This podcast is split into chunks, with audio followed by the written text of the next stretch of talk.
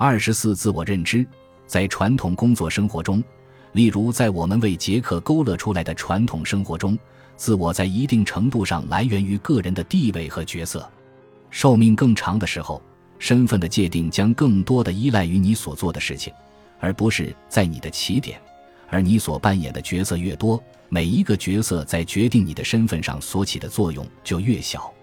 现在，身份来自精心制作，而不是摆样子或者继承。自我认知在这个制作过程中起着重要作用。当你准备好接收反馈意见，寻找和聆听他人想法，然后对问题进行反思的时候，你会对自己有更好的理解和感悟。反思是非常重要的。我们所有人都能够更新自己思考自身和世界的方式，使那些正在积极构建转型资产的人脱颖而出的是，他们不仅更新了信息，而且还在改变对自我的感觉和看待世界的方式。他们对自己的了解越来越多，越来越复杂，就越能够应对不同的需求和不确定性。心理学家罗伯特·基根认为，当人们能够退一步进行反思并做出决定时，转型就会发生。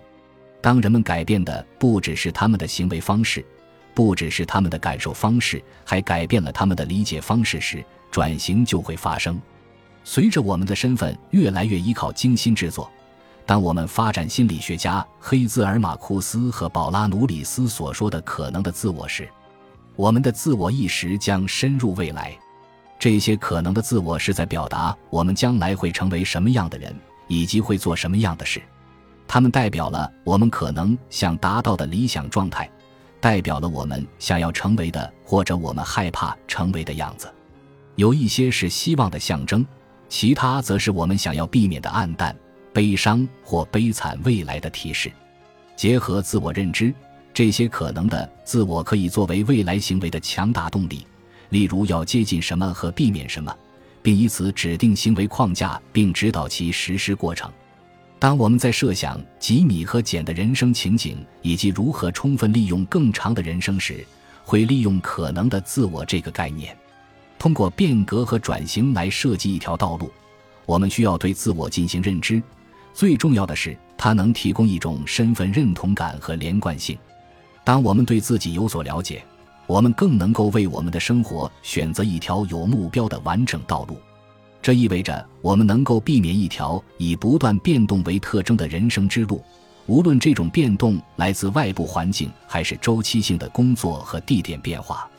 这种自我认知使我们在未来的人生阶段取得成功的概率更大，而且我们认为这种变化对身份认知的威胁较小。身份的变化令人不安，一旦有了变。人们就会问：不变的是什么？人类学家夏洛特林德聆听过很多人的人生故事，尤其让他吃惊的是，人们投入了大量的精力去叙述完整的人生。要做到这一点，叙述必须有连续性和因果关系。他发现深刻的自我认知在塑造这两个特征方面起着至关重要的作用。本集播放完毕，感谢您的收听，喜欢请订阅加关注。主页有更多精彩内容。